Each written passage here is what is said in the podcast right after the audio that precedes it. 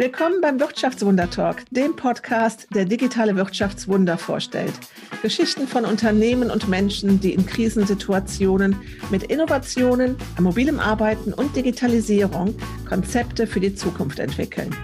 Ich bin Birgit Eschbach, die Gastgeberin dieses Podcasts und für dich auf der Suche nach dem Wirtschaftswunder 2.0. In der heutigen Folge des Wirtschaftswunder-Talks begrüßen wir Dr. Thomas Tillmann. Thomas beschäftigt sich mit seiner Unternehmensberatung, mit innovativen Lernmethoden und berät Unternehmen dabei, wie Lernen gelingt. Thomas, herzlich willkommen. Ja, vielen Dank, Birgit. Danke für die Einladung. Bei dir ist es ja eine aufregende Woche. Dieses Jahr wird, diese Woche wird dein Buch erscheinen oder euer Buch Lernhacks. Erzähl uns doch mal gleich ein bisschen was zu diesem Buch. Ja, sehr, sehr gerne. Lernhacks, das ist äh, der Titel dieses Buches. Das ist aber eben auch der Name unserer Firma. Und äh, hinter Lernhacks stecken eigentlich Kniffe, Tipps, Tricks, Routinen, wie Lernen gelingen kann. Und äh, die Idee dahinter ist, dass wenn ich eigentlich weiß, was ich lernen möchte und wenn ich weiß, wie ich lernen kann, dass mir dann in der Regel wenig im Wege steht. Und dass äh, Mitarbeiterinnen und Mitarbeiter sozusagen viel eigenständiger, viel eigenverantwortlicher lernen können, wenn sie das eigentlich geklärt haben. Was will ich lernen und wie kann Lernen gelingen? Und gerade zu diesem Wie tragen wir bei und stellen Methoden, Tipps, Tricks, Routinen zur Verfügung, die mir helfen zu lernen, was immer es ist, was genau ich lernen möchte. Jetzt hast du dich ja mit diesem Thema schon länger beschäftigt. Das Buch und auch der Titel Lernhex ist ja relativ neu, aber diese Idee, eine Toolbox, ein Handwerkszeug zu entwickeln, wie seid ihr darauf gekommen? Also das Buch äh, veröffentliche ich gemeinsam mit meinem Mitgründer Jan Schönfeld und wir haben da eine, eine ganz interessante Story von Irrungen und Wirrungen. Und zwar ähm, hatte ich mal einen Verlag, einen Verlag für Lehrmaterialien für Lehrerinnen und Lehrer. Ähm, Lehrer Selbstverlag hieß das damals. Und ähm, Jan war eigentlich mein Star-Autor. Und äh, Jan hat damals eine Methodensammlung für Lehrer herausgegeben und die hat sich unglaublich gut verkauft. Und ähm, daraus letztlich ist irgendwann die Idee entstanden, dass das Ganze, also Methoden zum Lernen, ja überhaupt nicht nur für Lehrer und für Schulen wichtig sind, sondern dass man das Thema eins zu eins übertragen kann auf den Corporate-Kontext, aus dem ich tendenziell auch eher komme also Corporate Learning, wie können wir Lernen im Unternehmen organisieren. Und ähm, ich hatte da so die vage Idee, dass es da Raum gibt für ja, Unterstützungsangebote, die gar nicht fachlich und inhaltlich gefüllt sind, sondern die rein auf so einer methodischen Ebene sich bewegen. Also es wird ja unendlich viel produziert an Kursen, an Materialien, an Lernprogrammen. Das ist eine unfassbare Flut. Und äh, auf diesen Berg wollte ich nicht noch obendrauf irgendwas schütten, sondern was daneben stellen. Nämlich etwas, was mir hilft, mit all dem, also im Englischen würde man sagen, Sense-Making, also was Sinnvolles draus zu machen aus diesem ganzen Kram. Und äh, die Beobachtung dahinter ist, dass nämlich die allermeisten Mitarbeiterinnen und Mitarbeiter überhaupt gar nicht wissen, was sind überhaupt meine eigenen Lernprioritäten? Worauf kommt es wirklich an?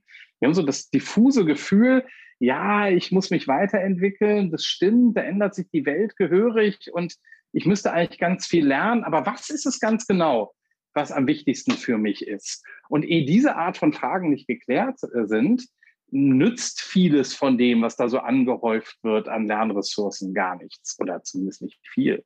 Und ähm, das heißt sozusagen, der Fokus verschiebt sich von dem Was des Lernens hin eigentlich zu dem Wie. Ja, also wir wollten nicht äh, fachlich inhaltliche Kurse entwickeln, sondern ähm, wir haben gesagt, da gibt es Raum für Tools, die mir helfen, wie Lernen überhaupt funktioniert. Und ein wichtiger Schritt ist dann eben zu klären, was sind überhaupt meine Lernprioritäten. Und wenn ich das weiß und wenn ich grundsätzlich weiß, wie Lernen klappt, dann, dann kann ich eben loslegen. Und da gibt es eine gute wissenschaftliche Grundlage, auch die eben zeigt, was Lernen erfolgreich macht. Und ähm, das kann man so beschreiben, dass derjenige, der Klarheit hat zu seinen eigenen Lernzielen und der Selbstvertrauen, Zutrauen in die eigene Entwicklungsfähigkeit hat, weil er weiß, so funktioniert Lernen für mich, dass der in der Regel mit sehr hoher Wahrscheinlichkeit eben auch seine Lernziele erreicht. Und ähm, ja, dann haben wir daraus eigentlich eine Firma gemacht. Und das ist natürlich irgendwie erklärungsbedürftig. Und am Anfang haben wir ein bisschen gebraucht, bis wir das äh, Unternehmen so erklärt bekommen haben. Und ja, spätestens seit Corona ist das aber überhaupt nicht mehr der Fall. Spätestens seit Corona verstehen unsere Ansprechpartner sofort, was wir meinen, ähm, weil nochmal klarer geworden ist, dass Lernen einfach äh, sich verändert und dass Mitarbeiterinnen und Mitarbeiter erstmal selber Gestalter ihres Lernens werden müssen. Und dass, nicht mehr, dass sie nicht mehr nur Teilnehmer von irgendwelchen Programmen sind, durch die man sie schickt, sondern dass wir ihnen mehr zumuten dürfen, dass wir ihnen auch mehr zumuten müssen und dass sie einfach ihr Lernen selber in die Hand nehmen können. Und das klappt tatsächlich ganz gut. Und deswegen haben wir dich ja auch eingeladen ähm, als ein kleines Wirtschaftswunder oder ein großes Wirtschaftswunder. Denn diese Herausforderung, die du oder die ihr auch hattet, war ja die, dass es eine, ein ähnliches Thema ist, so wie wir müssen mal digitalisieren, ja, wir müssen mal das mhm. Lernen in unserem Unternehmen reformieren. Also man hatte da schon mal was gehört, man hat da was gelesen von lebenslangem Lernen und äh, auch von den neuen Herausforderungen für Führungskräfte, ihre Mitarbeiter auf diesem Weg zu begleiten. Aber letztendlich gab es ja dann doch immer noch in den Unternehmen so diese klassischen Seminarangebote und ähm, ja, jeder Mitarbeiter darf x äh, Seminartage im Jahr haben. Naja. da habt ihr es ja wahrscheinlich auch schwer gehabt, das zu euer Angebot erst einmal an den Mann zu bringen. Wie bist du da vorgegangen? Wie hast du die Unternehmen, und ihr habt ja, das darf man ja mal sagen, ihr habt ja Top-Unternehmen bei euch im Kundenkreis. Wie habt ihr die angesprochen? Wie habt ihr die für dieses Thema sensibilisiert vor Corona? Also es gab sicherlich ähm, einen Kreis von sehr aufgeschlossenen Unternehmen, die das äh, voll verstanden haben schon vor Corona. Aber das war so der Kreis der ganz aufgeschlossenen, das war der Kreis derer, die da einfach auch in dieser Szene umtriebig waren und äh, sofort verstanden hatten, äh, dass sich da etwas verändert. Ich nenne mal ein Unternehmen, Porsche, für die machen wir relativ viel. Die hatten das voll verstanden und da hatten wir das Glück, mit denen ähm, äh, das eine oder andere entwickeln zu können. Und das war einfach ähm, auch eine Referenz, die uns immens geholfen hat. Ja, und ähm, da kamen andere Unternehmen dazu, die Otto Group zum Beispiel, die einfach so im Rahmen ihres ja sehr ernst gemeinten, sehr tiefgehenden Kulturwandels sich dieses Themas auch ganz stark angenommen hat. Und ja, dann nahm das so, so seinen Lauf. Und tatsächlich arbeiten wir heute für relativ äh, große Klienten, also die Deutsche Bahn zum Beispiel oder die, die großen Automobilhersteller, die alle jetzt spätestens mit Corona natürlich sehen, ähm, dass nicht nur die Mitarbeiter auf einmal zu Hause sind und da so in der Vereinzelung etwas auf sich gestellt äh, arbeiten müssen, sondern dass das eben auch der Modus wie, ist, wie, wie Lernen jetzt gerade funktioniert und ehrlicherweise auch in Zukunft zu einem großen Teil geschehen wird. Also sicherlich ist das ein Gewinn, wenn man sich wieder treffen kann, wenn es wieder Workshops geben kann in, Präsenz und so weiter. Aber da wird ja ähm, die Zeit nicht zurückgedreht, sondern es ist irgendwie mit Corona klar geworden, dass diese Leitvorstellung von Agilität, von Eigenverantwortlichkeit eben nicht nur die Art, wie wir arbeiten, prägen, sondern eben auch die Art, wie wir lernen. Und dass das auch gut geht. Ja? Wie würdest ähm, du einschätzen, wenn mhm. du jetzt mal schaust, diese Unternehmen, die du gerade angesprochen hast, wenn die sich dieses Themas annehmen, dann ist das ja von so einer ersten Idee und einem Kontakt, den man mit dir aufnimmt, ähm, kommen, kommen die ja wahrscheinlich sehr schnell an den Punkt, dass die merken, okay, das ist jetzt hier nicht ein Projekt, was mit äh, 20 Tagen getan ist und was in den nächsten drei Monaten umgesetzt ist, getan, sondern das könnte ja auch dazu führen, dass man sagt, wir müssen das grundsätzlich angehen und das ist ein ein etwas umfangreicherer Prozess in unserem Unternehmen. Wie sind da bei dir die Erfahrungen von dem Erstkontakt des, mit dem Unternehmen bis hin auch, man entscheidet sich zu einer Umsetzung? Geht man da in Piloten rein? Macht man da mal so kleine Testgruppen? Oder dauert das dann doch eine lange Zeit, bis das es dann zu einer Beauftragung von euch kommt, weil es so komplex ist?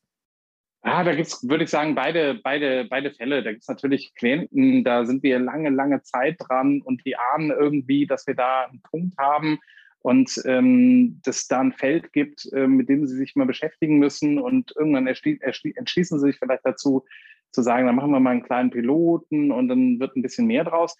Da gibt's aber auch Unternehmen, die das ganz anders machen und die, die sagen, beispielsweise, wir sehen einfach, Mitarbeiterinnen und Mitarbeiter verhalten sich anders. Also das ist ja keine Veränderung, die wir jetzt immer nur ins Unternehmen hineintragen, weil wir da irgendwas verstanden haben, sondern das ist ja etwas, äh, was sichtbar ist im Unternehmen. Ähm, das ist etwas, was viele Mitarbeiterinnen und Mitarbeiter einfach ganz intuitiv gerade tun. Die verändern ihr Verhalten einfach, weil es ihnen plausibel erscheint. Und die theoretisieren das vielleicht gar nicht so ganz groß. Aber da merkt man auf einmal, da entstehen irgendwelche Learning Circles rund um irgendwelche Themen und die hat niemand organisiert und am allerwenigsten die Personalentwicklung. Oder die Azubis, die organisieren sich in Lerngruppen und die schaffen sich auf einmal selber eine, eine, eine IT-Infrastruktur, ähm, weil die kollaborativ lernen wollen in ganz neuen Formen und sich da irgendwie selbstständig organisieren oder so etwas. Und ähm, manche Unternehmen sehen also solche Entwicklungen und sagen, Mensch, das geht ja eigentlich genau in die richtige Richtung. Wie können wir denn da mehr draus machen? Wie können wir das systematisieren und wie können wir darüber sprechen? Und wie können wir anderen äh, im Unternehmen eigentlich Orientierung geben, dass, dass das eigentlich die Richtung ist, in die es sich so ähm, entwickelt. Ja, und dritter, dritter Punkt wäre auch so diese Signale von ganz oben. Also es ist, glaube ich, auch wichtig, dass Mitarbeiter erleben, da gibt es ganz oben in der Hierarchie ähm, Leute, die wollen das wirklich und die verändern auch ihr Verhalten und die geben uns auf einmal Autonomie und Freiheit und die meinen das ernst. Und ähm, das ist, glaube ich, das, was auch ähm, die erfolgreiche Veränderung von Lernkultur dann am Ende ausmacht, dass man es das ernst meint und dass da auch oben in der Hierarchie Leute gibt, die einfach ihre Haltung äh, ähm, in Frage stellen, die auf einmal anfangen, sich ganz anders zu verhalten. Also ein Beispiel kann zum Beispiel sein, dass da auf einmal Vorstände gibt, die einen individuellen Lernplan für sich entwickeln und den transparent machen und äh, allen im Unternehmen Orientierung geben. Ich, CEO, was habe ich dieses Jahr vor zu lernen? Warum habe ich das vor zu lernen? Ähm, und wie habe ich vor, das zu tun? Und wo stehe ich da vielleicht gerade? Was ist mir schon gelungen, wo merke ich aber auch, das fällt mir schwer, mit welchen Methoden mache ich das eigentlich, wie finde ich eigentlich für diese Art von Lernaktivitäten Zeit äh, in meinem äh, ziemlich vollen Kalender. Das ist auch un unglaublich spannend und das äh, bringt ganz viel in, in, in Bewegung. Ja? Also wenn man das mal so in, auch, das glaube ich dir. Und diese, ich denke auch, das mhm. ist auch so eine typische Geschichte, dass sowohl von ganz oben das gewollt ist ja. und von ganz unten, also so von der Graswurzel, die, die Inspirationen und die Ideen und einfach auch die Projekte kommen, dass die es einfach mal machen und wenn es in der WhatsApp-Gruppe ist und mhm. dass dann so dieses, das ist ja überall das Gleiche, ne, dass dann so diese, was sagt man immer so nett, die wasserundurchlässige Lehmschicht namens mittleres Management, die dann eher so diejenigen sind, die sagen, uffs, jetzt das auch noch. Ne? Und das sind ja in der Tat auch für Führungskräfte neue Herausforderungen und das habe ich auch so verstanden, dass ihr euch auch denen annimmt, derer annimmt und äh, die dabei begleitet. Genau. Mhm. Genau, also Führungskräfte sind für uns äh, eine ganz wichtige Zielgruppe, denn letztlich kann man ja sagen, ähm, verlagert sich das, das Lernen immer mehr hin zum Einzelnen und die einzelne Mitarbeiterin, der einzelne Mitarbeiter muss jetzt äh, eben klären, was will ich denn eigentlich lernen? Was sind die wichtigsten Themen für mich? Wie kann das geschehen in meinem Alltag? Und da ist natürlich die Führungskraft ein, ein wichtiger Dialogpartner ähm, da Orientierung zu geben, Freiräume zu geben, ähm, Rahmenbedingungen so zu gestalten, dass das auch klappen kann.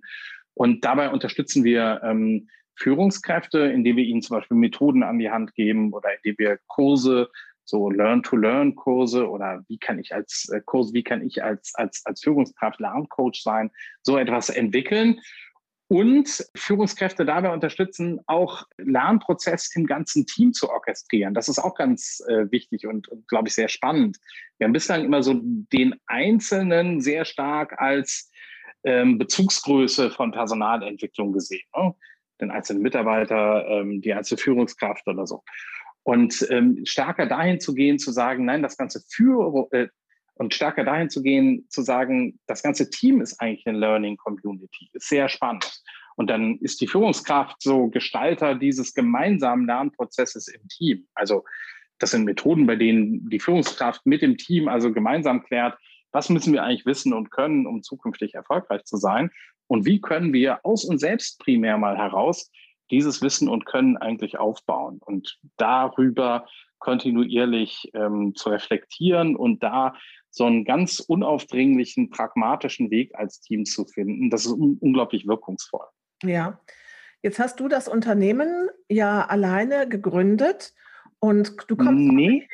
naja, von der Gründung, von, von, von dem Lehrer Selbstverlag, da bin ich jetzt noch. Ja, ja, Lehrer Selbstverlag, das, das hatte ich tatsächlich auch schon mit, mit mehreren gegründet. Okay. Ähm, aber was genau, ich sagen ja. will, ist, du kommst also aus einer klassischen Unternehmensberaterkarriere, ja. McKinsey, dann eben die Selbstständigkeit. Jetzt äh, ist das ja in solchen Projekten, man möchte jetzt gerne auch einmal auf die Veränderung dieser Teams äh, zu sprechen kommen. Da war es ja dann früher auch üblich, dass man dann so zwei, drei Leute noch von McKinsey mitgenommen hat und das da gemacht hat. Deine, wie ich euch wahrnehme und das, was ihr macht, ist so vielfältig und so äh, von sehr innovativen und auch modernen Methoden durchsetzt, sei das jetzt der Masterplan-Kurs, sei das eure Videos, auch sei es jetzt das Buch, was ich also auch jedem empfehlen möchte, mal zu lesen, weil das ist schon so eine tolle Blaupause, wie viel Spaß auch Lernen machen kann, weil dieses Buch so ganz anders aufbereitet ist. Wie setzt sich dein Team heute zusammen? Was braucht es da für Skills und was hast du für Menschen gefunden, die jetzt mit dir gemeinsam diesen Weg gehen? Ja, erstmal als, als, als Partner dahinter sind wir eben zu zweit und äh, mein Kollege Jan Schönfeld ist Lehrer.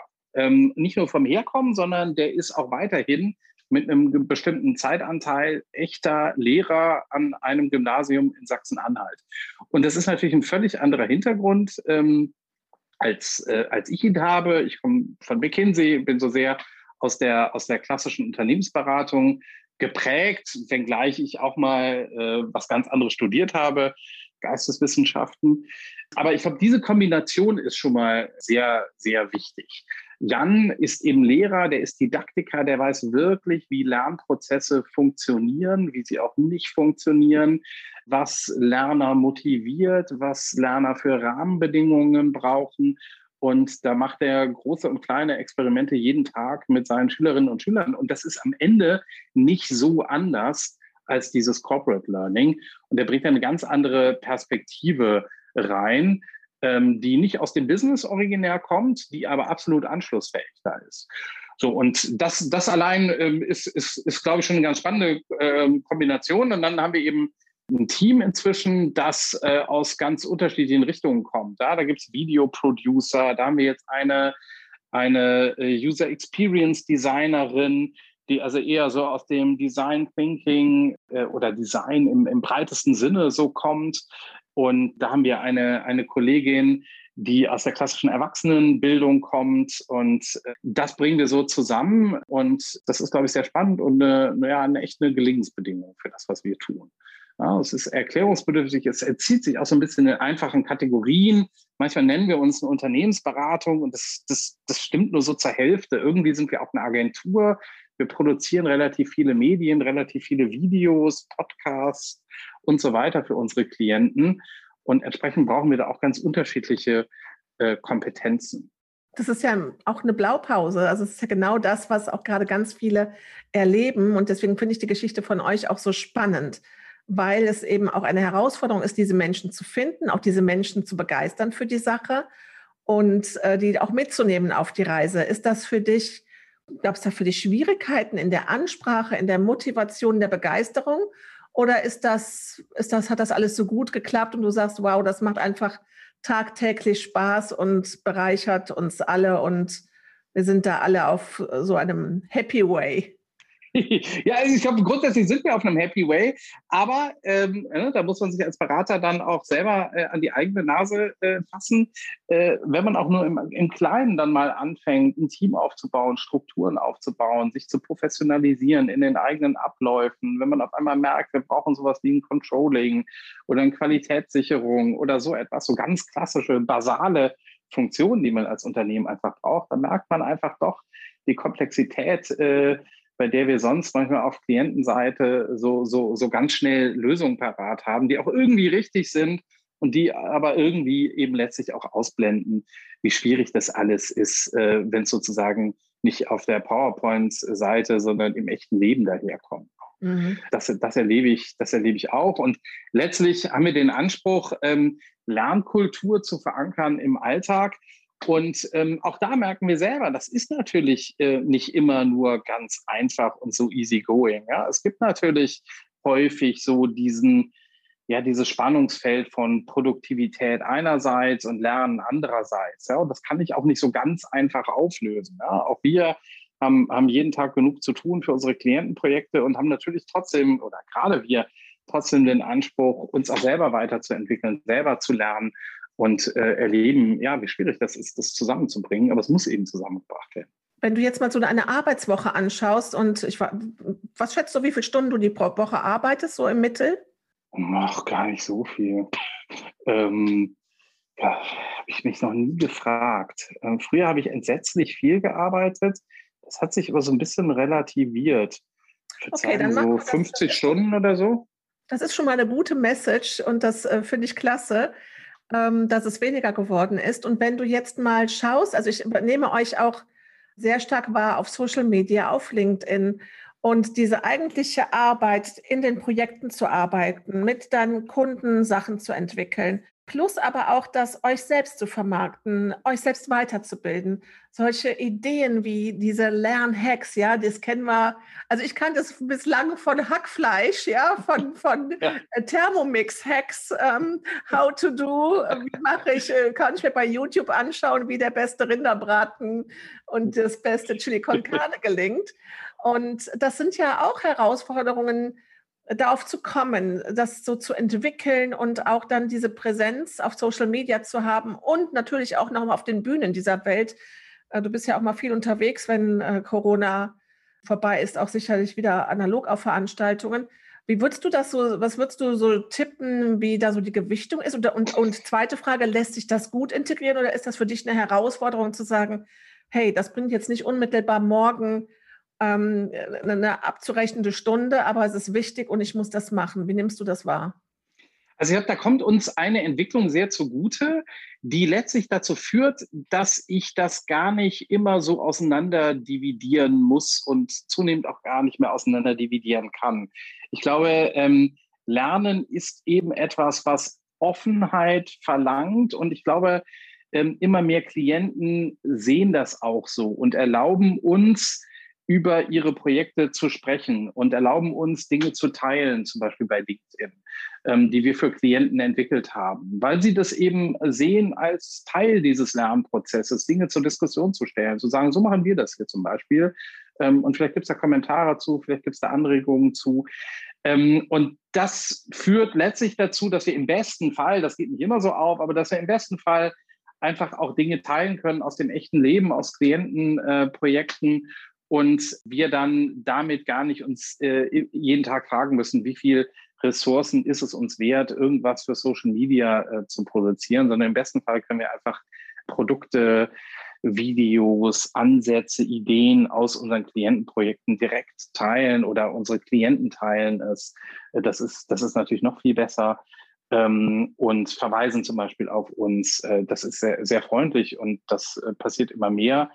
Und das hilft uns aus dieser Zwickmühle praktisch auch so ein bisschen rauszukommen. Ja. Ähm, äh, denn ich glaube, das, das, das ist leidig, wenn man sich immer wieder fragen muss, ja, wie viele Ressourcen ist mir das wert, da ein paar Klicks bei LinkedIn oder so zu erzeugen. Das kann man alles irgendwie vielleicht ausrechnen, was da, was da sozusagen der klügste Zeitanteil ist. Aber ich glaube, noch viel besser ist es, wenn man, wenn man aus dieser ja aus diesem Spannungsfeld so, so rausmanövriert wird langsam. Und ähm, das erlebe ich immer mehr. Das finde ich auch einen ganz tollen Tipp für die, die uns zuhören. Ähm, ich bin das auch schon ein paar Mal gefragt worden, so nach dem Motto, wie viele Zuhörer hat der Podcast und wie entwickelt sich das und, und, und. Und dann habe ich auch irgendwann mal gesagt, ich gucke gar nicht mehr hin. Ich mache einfach, also dieses äh, Nike Just Do It. Ähm, ja und auch, dass die Social-Media-Aktivitäten, ich denke, wenn man ein Unternehmen hat oder ein Produkt oder eine Sache, für die man sich begeistert, dann verschwimmt zum einen die Zeit. Irgendwie macht man ja, das während einer absolut. Zugfahrt oder macht man das auch vielleicht mal im Feierabend. Und äh, ich glaube, dass auch diese gewisse eine Leichtigkeit da drin auch wichtig ist, um nicht zu sagen, ich habe jetzt hier einen Redaktionsplan, der schon auf ein Jahr im Voraus feststeht und bei dem dann klar ist, dass es dann immer freitags ein Lernhack gibt und äh, samstags nee. kommentiert wird. Ne? Ja, ja, ja, ja. Nee, mhm. das, also ehrlicherweise betreiben wir das auch mal intensiver, ähm, weil es sich gerade ergibt und, und mal lassen wir es auch ein bisschen schleifen. Das merkt man dann auch relativ schnell, wenn man es etwas schleifen lässt. Aber eben der beste Fall ist eigentlich, dass unsere Klienten äh, über ihre Projekte äh, sprechen und freundlicherweise uns vielleicht noch dabei erwähnen. Also wir haben neulich zum Beispiel für Vodafone einen herausragenden Lerner porträtiert, einen Mitarbeiter, der sich ganz eigenverantwortlich, ganz ohne, dass er da irgendwie äh, beauftragt oder wurde oder, oder auch nur unterstützt wurde, sich, sich unglaublich weiterentwickelt hat so, ähm, und jetzt eine, eine IT-Karriere eingeschlagen hat intern. Da hatten wir zum Beispiel den Auftrag, den mal zu porträtieren, um Inspiration zu geben. Wie kann eigentlich Lernen gelingen? Wie können wir uns das vorstellen, das eigene Lernen in die Hand zu nehmen? Und das hat Vodafone dann äh, zum Beispiel einfach so auch auf LinkedIn äh, geteilt und uns da freundlicherweise erwähnt. Das ist mal so ein Beispiel, ähm, wie das best, im besten Fall funktioniert. Mhm. Jetzt möchte ich noch gerne zum Abschluss eine Schleife mit dir drehen. Äh, Jan kommt äh, von der Schule, ihr arbeitet mit den Begriffen lernende Unternehmen, Lernhacks. Mhm. Bist du der Meinung, dass wir diese Veränderungen, dass die, dass die sich auch schon in der Schule zeigen werden und auch in einer Reform des, des, des Studienlernens und der der, ähm, wie soll ich das jetzt sagen? Also dieses, der, dass wir von diesem preußischen, du musst lernen, Hausaufgaben mhm. machen, gute Noten erzielen. Glaubst mhm. du, dass uns das gelingen wird, diese Freude und diesen Spaß und diese, ich sag mal so, Sexiness des Lernens ohne den Begriff äh, verändern zu müssen, dass uns das gelingen wird oder brauchen wir ein neues, ein neues Wording? Also manchmal ist es, glaube ich, tatsächlich einfach klüger, die Dinge gar nicht so hoch zu hängen und sich manchmal vielleicht diesen Begriff äh, Lernen zu sparen. Das erleben wir selber auch, zum Beispiel in so einem Blue-Color-Umfeld, in so einem Produktionsumfeld oder so. Da geschieht ganz viel Lernen. Häufig wird es gar nicht so gesehen. Die Dinge werden auch nicht so hoch gehängt, aber sie finden eben jeden Tag statt. Und da ist es manchmal klüger, äh, eine andere Sprache zu finden ähm, und einfach mit Mitarbeitern zum Beispiel zu sprechen, Mensch, äh, wie geht ihr eigentlich mit Fehlern um? Was macht ihr, wenn ihr, wenn ihr feststellt, da geht irgendwas schief? Äh, wie sorgt ihr dafür, dass es äh, morgen besser wird? Und dann reden die über Lernen eigentlich. Das ist aber vielleicht gar nicht der Begriff, den sie dafür verwenden. Ähm, und da müssen wir auch nicht immer so eine Schwere reinbringen, in, indem wir da mit so idealistisch aufgeladenen Begrifflichkeiten kommen. Also manchmal finde ich das ganz sympathisch, die Dinge auch einfach ein bisschen niedriger zu hängen. Und gerade im Deutschen ist Lernen, das ist so kommt mit so einer ganz großen Gravitas daher. Das ist irgendwie noch mal schwerer als Learning oder so im Englischen. Aber so zum, zur Frage Schulsystem, Studium und so weiter, ich glaube, da sehen wir ganz ähnliche Entwicklungen. Da, wo Lernen gelingt, gelingt es eben, weil eine gewisse Leidenschaft dahinter steckt, weil äh, da auf einmal jemand selber sagt, äh, ja, das ist hier nichts mehr, was an mich herangetragen wird und ich mache hier artig mit und begebe mich da äh, irgendwie als, als, als Rezipient äh, passiv in irgendein Programm und die machen dann mit mir, sondern wenn Lernen gelingt, dann ist es eigentlich immer so, dass jemand selber sagt, ich nehme die Sache in die Hand, ich mache das zu meinem Projekt, ich will das. Und äh, umgekehrt, wenn das gegeben ist, dann, dann stehen eben äh, selten ganz große Hürden im Weg. Das, das sieht man aller Orten. Und insofern sind es tatsächlich relativ ähnliche ähm, Entwicklungen und verstehen wir uns auch immer so ein bisschen als Brückenbauer zwischen diesen Bereichen. Also wir haben neulich zum Beispiel auch für Schüler ein Lernhack-Set entwickelt im Auftrag der, der, der Autostadt.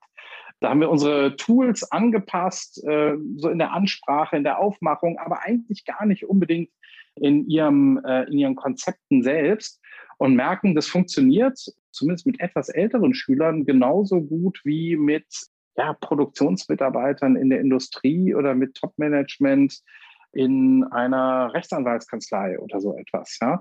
Am Ende äh, hat das weniger mit der Zielgruppe zu tun, als einfach damit, wie Lernen gelingt und was so Gelingensbedingungen, Rahmenbedingungen für Lernprozesse sind. Und die sind dann am Ende gar nicht so unterschiedlich, aber auch vielleicht ein bisschen passende Ansprache und die Begrifflichkeiten ändern sich und Aufmachung und ähnliches, aber nicht eigentlich, wie Lernen gelingt. Ja? Da kann man einfach sagen, Lernen gelingt dann, wenn ich es zu meinem Projekt mache, wenn, wenn ich das möchte, wenn ich die Relevanz sehe, wenn ähm, ich äh, mir selber Individualität erlaube, Spielraum erlaube, was sind meine Weisen, wie ich mich nun mal gut organisiere, ähm, wenn ich immer mal reflektiere, komme ich so voran, wie ich mir das vorstelle oder möchte ich mein Verhalten irgendwie anpassen, wenn ich da Emotionen reinbringe, wenn ich das zu einem gemeinschaftlichen, im besten Fall gemeinschaftlichen Unterfangen mache, das sind eigentlich relativ basale Prinzipien und die sind gar nicht